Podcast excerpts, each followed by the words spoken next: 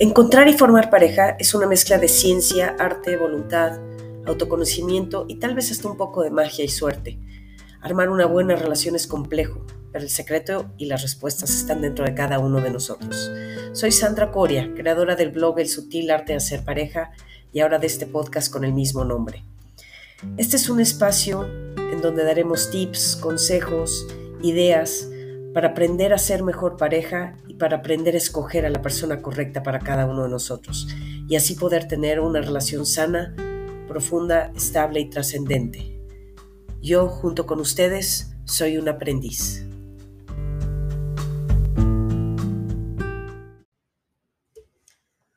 Hola, este es el episodio número 16 del Sutil Arte de Hacer Pareja y hoy quiero platicar acerca de de lo que yo creo que es, si no necesariamente mi tema favorito, pero sí el tema al que más me, he enfocado con esto de las parejas, que es lo que yo llamo la segunda vuelta.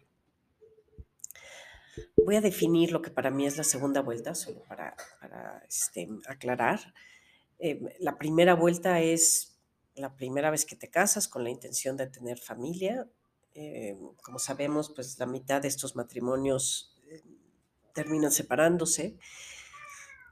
Y la segunda vuelta yo la llamo a todas estas personas que hayan estado en una relación significativa, se hayan divorciado, separado, y ahora estén buscando una pareja, pero ya nada más con la intención de buscar un compañero de vida y no con la intención de formar familia.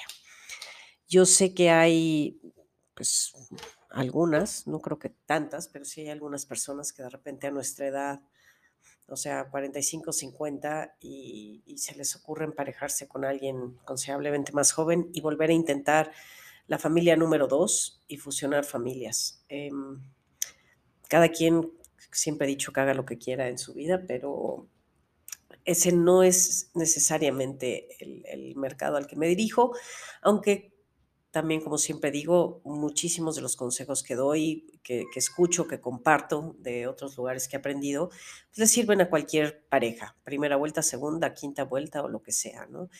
Sin embargo, sí hay cosas eh, muy particulares que tienen que ver con este segundo o tercero o cuarto intento.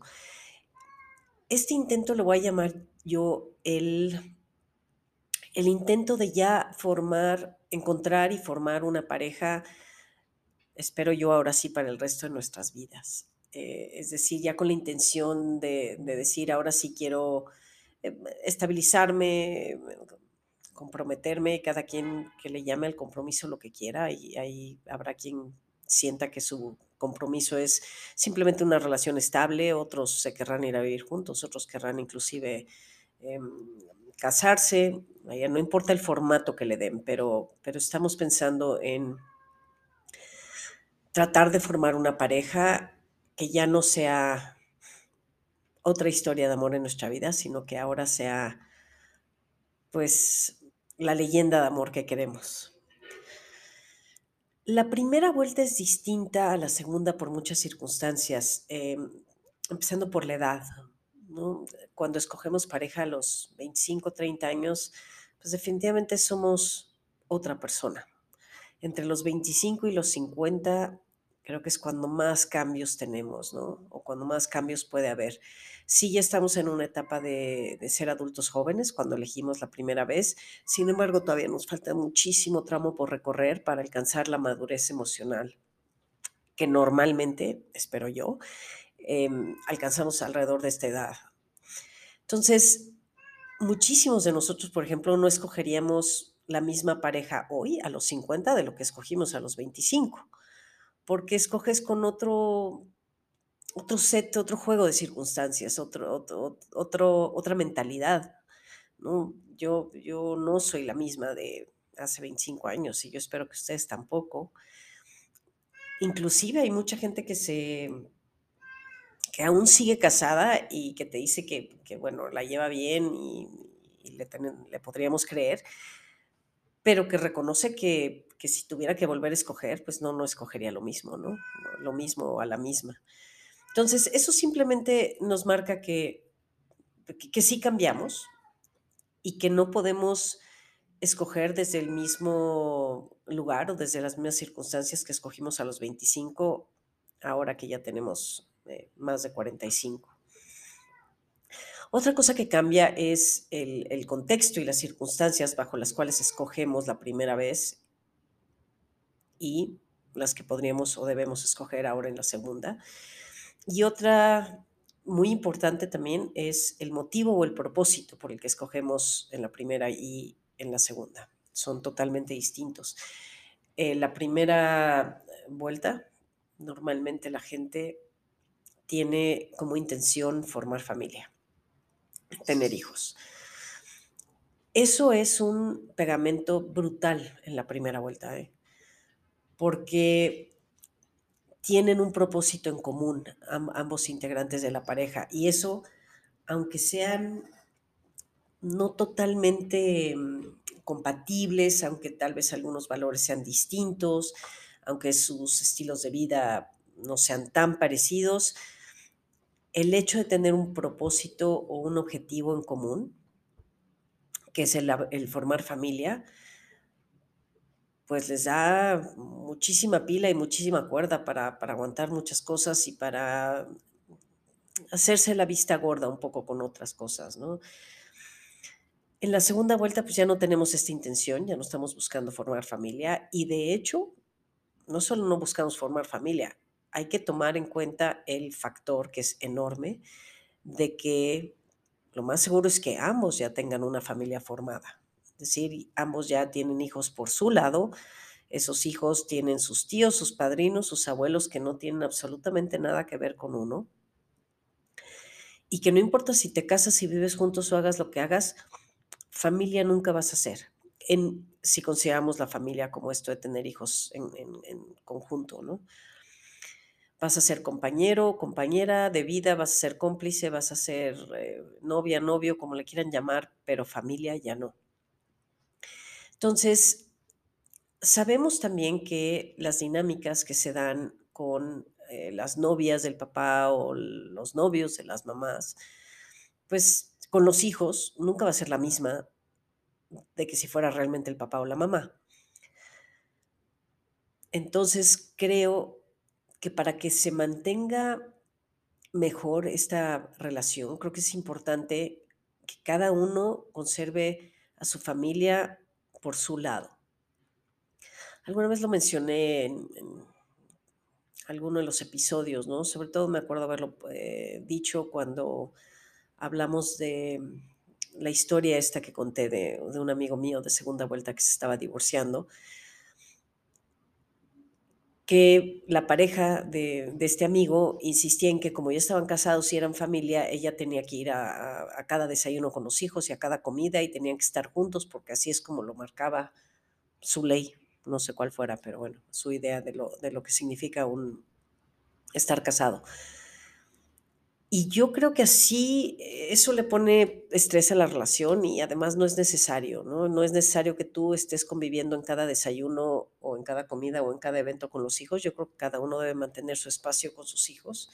Eso no quiere decir que no sepan que existe una pareja del papá o de la mamá o que haya algunos eventos en donde sí convivan, pero de verdad creo que es un gran plus el que cada una de las personas respete la familia del otro y le dé espacio para seguir con su propia dinámica y sus propias costumbres y no estar ahí, porque no es lo mismo cuando tú estás ahí y estás con los hijos que no son tus hijos y ellos están con una novia o novio que, que no es su papá, simplemente no es la misma dinámica. Entonces hay que, hay que tomar ese factor en cuenta. Ese factor no existe en, en, en la primera vuelta. Lo que sucede en la primera es que vas creciendo orgánicamente con las familias, ¿no? Tú empiezas a salir con la persona y te casas, tienes hijos y, pues tus hermanos también tienen hijos y entonces empiezan a crecer con los primitos y con los compadres y con los de acá y con los abuelos y con, y con todo el mundo. Entonces sí se va formando esa, esa familia extendida eh, de una manera muy natural y de una manera muy fácil, pero cuando ya somos adultos y cada quien tiene ese, ese, esa familia por su lado, pues ya, ya no es fácil fusionarlo y yo les recomendaría que ni se esforzaran en hacerlo. Eh, mucho menos aquello de todos, todos juntos ya, ¿no? No quiere decir, insisto, que alguna vez no convivan tus hijos con los suyos, pero, pero no, no, no tienen que ser amigos, ni, ni necesitan pasar navidades juntos, ni todos los cumpleaños, ni nada. ese espacio debe, debe respetarse y mantenerse eh, cada quien el suyo. Después, sí es un hecho que, entre los 25 y los 50, como decía al principio, cambiamos.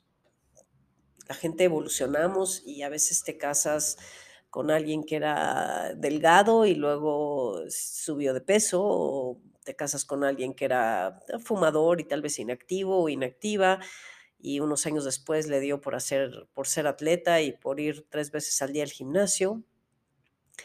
O al revés, te casaste con alguien que le gustaba el deporte y de repente decidió que ya le daba flojera y que ahora lo que le gustaba era la fiesta. En fin, hay muchos cambios en esa edad. Y no en todos los cambios te vas a ir adaptando. También la primera vez escogemos, creo yo, que muy superficialmente, ¿no? Te fijas en que si está guapo, guapa, más o menos una educación similar. Eh, eh, te fijas tal vez en si puede ser buena mamá o buen papá, buen proveedor. Vaya, te estás fijando en cosas distintas a las que te fijarías hoy en día, ¿no? Hoy, muchas mujeres ni siquiera están interesadas en que las mantengan, ¿no? Se mantienen perfectamente bien solas y están buscando un compañero que aunque tal vez le gustara que fuera exitoso en lo que haga, pues no están buscando que sean buenos proveedores, ¿no? Entonces yo, yo veo, me he enfocado mucho en esto porque hay muy poca información. Hay poca información porque este mundo de divorciados buscando pareja es relativamente nuevo. Yo todavía en la época de nuestros papás, la gente que se divorciaba como que difícilmente se volvía a casar. Em, obviamente tenían el estigma de que estaban torcidos o algo raro, no eran bienvenidos en muchos lugares. Y tristemente hasta la fecha todavía hay escuelas y hay clubs donde no te dejan entrar si eres divorciado. Entonces, aunque se tiene que, se está normalizando y se tiene que normalizar todavía más, porque el 50% de la población se divorcia, como les he dicho. Es un, es un mercado nuevo. Hay mucha información acerca de, en general, lo que es formar pareja. Y hay muchos conceptos generales que sirven para cualquier pareja, independientemente de la etapa que esté. Pero sí he observado que se requieren ciertas herramientas, además de las que se requieren conocer para tener una, para ser una buena pareja, se requieren dos o tres detalles extra para ser y hacer pareja en edad adulta cuando ya no estás buscando formar familia. Entonces, siento que hay poca información por lo mismo, porque es bastante nuevo esto de que haya tanta gente divorciada, ¿no? Y como les decía, sí hay detalles y cosas que, no podemos ver igual en la primera que en la segunda, ¿no? Ya no vamos a formar familia, pero entonces, ¿cuál es el objetivo o la razón en común que tendríamos para, eh, para tener una relación? Creo que la respuesta que tendríamos la mayoría es em, para tener un compañero de vida, para tener un cómplice, para tener un apoyo, para apoyarnos, para crecer juntos, pero siento que una de las principales razones por las que las relaciones se rompen tanto es justamente una falta de propósito, falta de un objetivo en común. Ayer estaba escuchando una, una dating coach, no sé cómo se llama en español, pero que estaba analizando no necesariamente parejas, pero estaba haciéndole un coaching, es, es, parte de un curso que, tomé, entonces tú, tú observas como, como, el coach le da una sesión a una señora de mediana edad, más o menos cincuenta y tantos, que estaba buscando este, pareja, y le decía que es todavía más importante el tener un objetivo en común en la relación que el ser compatibles y dentro que creo que las dos son importantes, sí, entendí lo que quiso decir y lo entiendo desde, desde este punto de vista que les voy a compartir.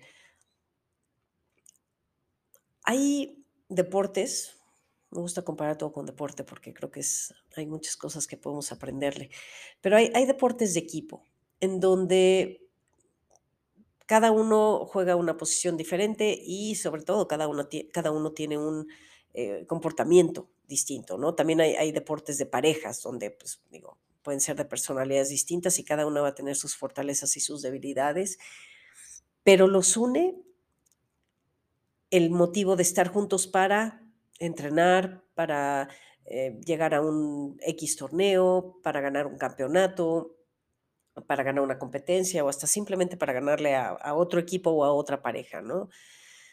Y eso te, eso te puede mantener junto mucho tiempo, aunque las personalidades individuales de cada uno de, los del, eh, del grupo pues sean distintas. Y ahí sí entiendo lo que decía esta señora, que, que, es importante buscar el objetivo. En la primera vuelta es muy claro este objetivo de formar familia. En la segunda vuelta está un poquito gris, ¿no? Es como, como a qué le tiramos. Bueno, pues a, acompañarnos, pero bueno, cualquier cosa que me caigas gordo, pues ya al demonio, porque es más fácil, ¿no? Y porque no tenemos un objetivo en común. Entonces, creo que sería importante encontrar este, esta razón, ¿no? Y creo, al parecer, la razón de acompañarse o de, tener eh, vínculo emocional o inclusive el vínculo sexual, pues no es suficiente para que la relación aguante porque pues los matrimonios de segunda vuelta duran, perdón, er, terminan en un 75%, es decir, es más alto que la primera vuelta. Y eso que solo miden em, los matrimonios oficiales, digamos, ¿no? No miden todas estas parejas que inician y terminan e inician y terminan yo creo que si, si sumamos esas parejas que, solamente pues, se meten en una relación y terminan, y o las que se van a vivir juntos sin legalizar nada y, se separan sin este, meter temas legales, pues yo creo que sería todavía más alto. Me, a mí me da mucha curiosidad entender por qué, por eso es que me he dedicado mucho a esta segunda etapa. Y el libro que escribí, que está en revisión ya, que saldrá tal vez en un par de meses, está como muy enfocado a, a, qué pasa, ¿no? ¿Por qué, por qué el 75% de los divorcios en segunda vuelta y, y, cómo hacerle para evitarlo? Entendiendo pues, qué es lo que falla principalmente, ¿no? Y he hecho algunos episodios acerca de qué falla, Creo que hay ciertas cosas marcadas como empezar muy, muy rápido otra relación, volver a repetir el patrón, analizar qué pasó, escoger desde el mismo lugar de, que escogimos cuando, cuando éramos jóvenes, em, escoger por soledad, por venganza, por darle lata al ex o a la ex.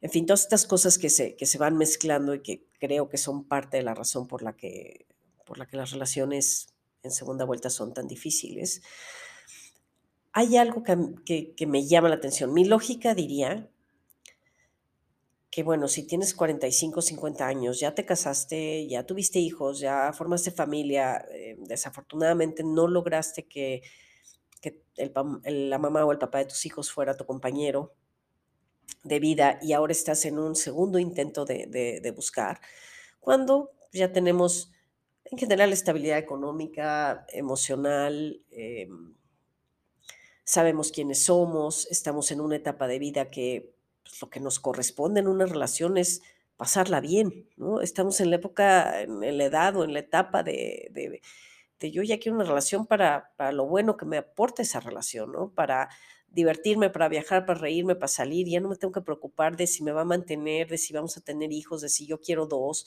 de qué escuela los vamos a meter, de que no estamos de acuerdo con, con la educación, de que no las vamos a pasar correteando eh, niños toda la semana y no nos va a dar tiempo ni, ni, de hablar de nosotros, es más, ni de pensar en cada uno, ¿no? Hay una época de la vida entre los, creo yo, 25 y 35 que te, si tienes hijos, pues la vida gira alrededor de los hijos y lo de la pareja creo que se deja a un lado. Creo que es un error, pero eso es aparte. Em, pero te la pasas recogiendo niños, llevándolos a un lado al otro, todos tus fines de semana giran alrededor de los chavos. Eso ya no lo tenemos ahorita, ¿no? Ahorita ya es como para decir, estoy tranquila, tengo mi vida más o menos resuelta, mis hijos ya están adultos, porque si tienes esta edad debes tener hijos ya más o menos adultos, pues la relación debería de fluir mucho más fácil, ¿no? Ya ni siquiera necesitamos comprar casa juntos, ni ver lo del patrimonio, nada de esas cosas necesitamos ver. Lo único que necesitamos ver es, me caes bien, tenemos estilos de vida similares, este, nuestros valores más o menos se parecen, nos entendemos, nos podemos reír, sentido del humor, va para adelante, ¿no? Y pues la realidad me demuestra constantemente lo contrario. No, no es, no está siendo más sencillo. De hecho, está siendo, aparentemente es más, es más complicado. Simplemente la estadística dice que, estos segundos divorcios, perdón, que estos segundos matrimonios no pues, tienen un índice altísimo de- de quiebra. Y el libro pues analiza mucho más a detalle de todas las cosas que, que debemos tomar en cuenta, ¿no? Todas estas herramientas que debemos tener para evitar que nos suceda. Y el podcast, pues en, muchos de estos episodios he mencionado también qué es lo que, se, lo que yo siento que, que puede aportarnos, y no solo lo que yo siento, sino sí me la paso leyendo e investigando al, al, al respecto, lo, lo, lo, poco que encuentro, como le digo, porque no hay mucha información, específicamente en la segunda vuelta no hay mucha información pero eh, estoy tratando de compartir todo lo que, lo que veo a mi alrededor y yo salgo con personas que ya están en, este, en esta segunda vuelta y un poquito lo que estoy viendo, analizando y cómo tratar de, de, de evitarlo, ¿no? Pero sí creo que es importante el, recordar que ya no debemos escoger con la misma idea que escogimos la primera vez y eso se le olvida a la gente. Y se le olvida, les voy a decir, porque entiendo muy bien por qué se les olvida. Porque se casaron, estuvieron 20 años o 25 casados y por supuesto estuvieron fuera del, ahora sí que fuera del mercado, ¿no? Fuera del mundo del dating. Y cuando regresan, cuando se divorcian y hacen su proceso y, y quieren pues regresar, empezar a conocer gente, pues sin querer repiten un poco lo que hicieron cuando empezaron el dating a los 25. ¿no? Y, ahí está guapa y está buena y que tenga chichotas y, y, las mujeres, pues que sea rico y que sea, ¿no? Y tenemos una lista ahí interminable de, de cosas en muchos sentidos absurda, pero bueno, es la lista con la que nos quedamos tal vez, ¿no? O es la idea que pensamos, bueno, ya me divorcié, ya me libré de esta o de este, pues ahora, ahora vamos a echar desmadre y ahora lo quiero guapo y rico y, y este, y dadivoso y, y, toda esta lista de cosas, ¿no? También, también ayer estaba escuchando una matchmaker que decía que dejó de serlo, estuvo creo que 10 años haciéndolo, y dijo, dejó de serlo porque las mujeres son imposibles. O sea, ya se divorciaron, ahora lo quieren todo. Quieren al guapo, pero al rico, pero al generoso, pero al sin hijos, pero al que les dé todo, pero que las mantenga. Y por otro lado, pues ellas tampoco es que aporten tanto, ¿no? O sea, yo creo que sí es importante decir, a ver qué soy, quién soy, qué doy y, y, con lo que doy y con lo que busco, bueno, qué es lo que, qué es lo que puedo pedir, qué es lo que puedo, para, como dije en algún episodio, para qué me alcanza, porque no, no a todos nos alcanza para todo. ¿eh? Entonces sí es, es importante bajar, bajar un poquito esas expectativas, es importante abrir la mente y tal vez salir con personas que, que a lo mejor no sean aparentemente tu tipo, ¿no? Eh, todos, nos, todos tenemos un cierto perfil al que normalmente, el que normalmente nos atrae. Y probablemente ese perfil se parece mucho a nuestro ex esposo o ex esposa. Pero sí es importante el abrirte a, conocer cosas nuevas, el, el hacer cosas nuevas me refiero con con personas que normalmente tal vez no, no pienses tú que te atraen, ¿no? O, o no pienses tú que, que pueda ser eh, compatible con ellos o con ellas. Ayer estaba también en otro de los cursos, me pusieron a hacer un ejercicio que me pareció muy interesante, de un poco para conocerte a ti, ¿no? Y para, para saber qué buscas, que ya se los compartiré en otro episodio, pero hay muchos, hay muchos cursos y hay muchas, mucha información también de cómo, cómo irte conociendo a ti y saber eh, qué te gusta, qué te hace sentir bien, cuáles son tus mejores talentos, tus mejores características, tus, eh, tus peores defectos, qué tipo de personalidad te saca pues, un buen lado tuyo y qué tipo de personalidad, ¿no? Porque a lo mejor te te siguen atrayendo estas personas que que no te sacan un buen lado, ¿eh? También ayer platicaba con un amigo, bueno, chateaba, em, que bueno, terminó una relación de 5 años, 4 o 5 años, no me acuerdo. También una relación de las que yo llamo de, este, de boomerang, es decir, volvían y tronaban, y volvían y tronaban, y volvían y tronaban. Por cierto, nada más como dato, este, después de la segunda vez que terminas una relación, tu probabilidad de librarla es como del 5%, ¿eh?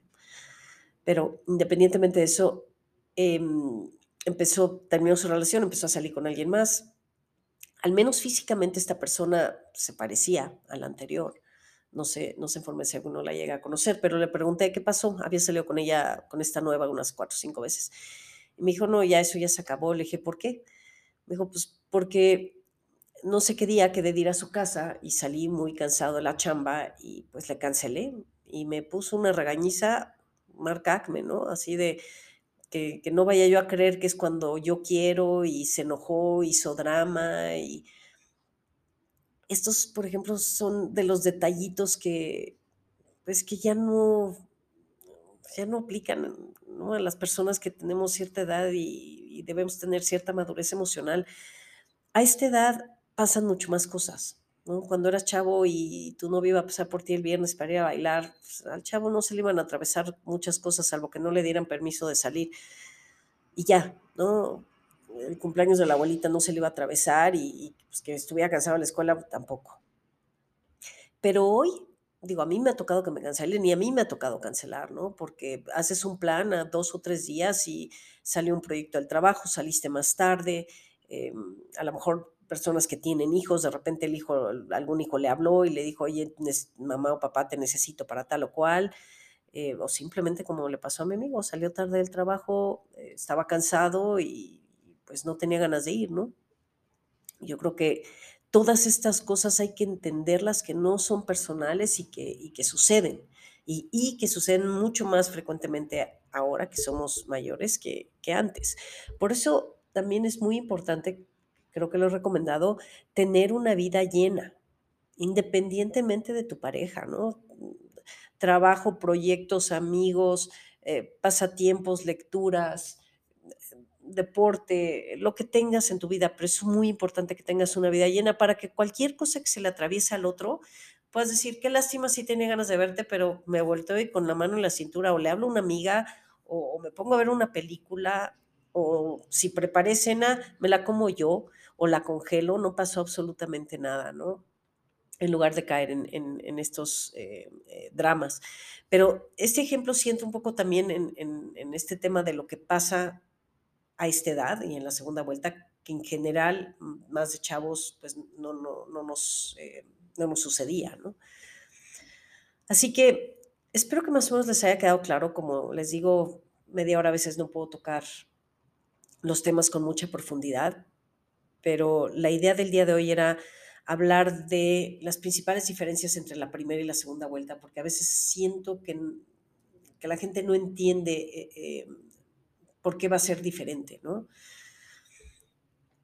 Y sí quiero que quede claro que sí es diferente, que aunque hay ciertas cosas que sí son iguales o genéricas, simplemente del hecho de de querer compartir con una pareja, hay ciertas cosas para las cuales tenemos que tener mucho más apertura, mucho más solidez emocional para poder maniobrar bien una relación cuando ya hay muchísimos más factores en la mesa.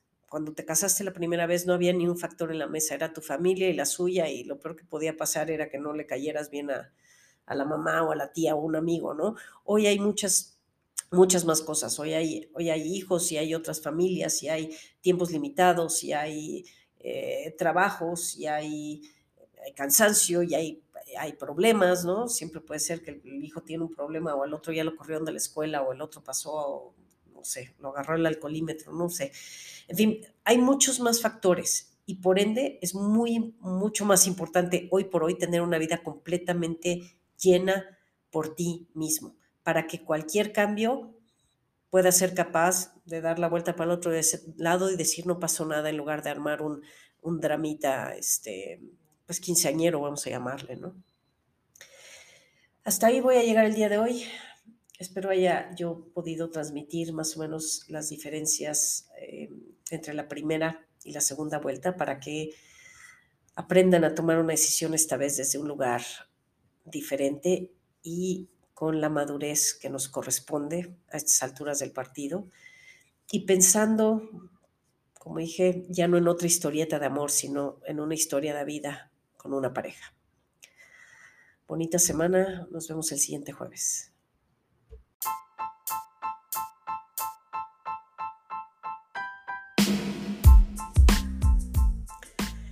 Eso es todo por hoy, les agradezco su tiempo.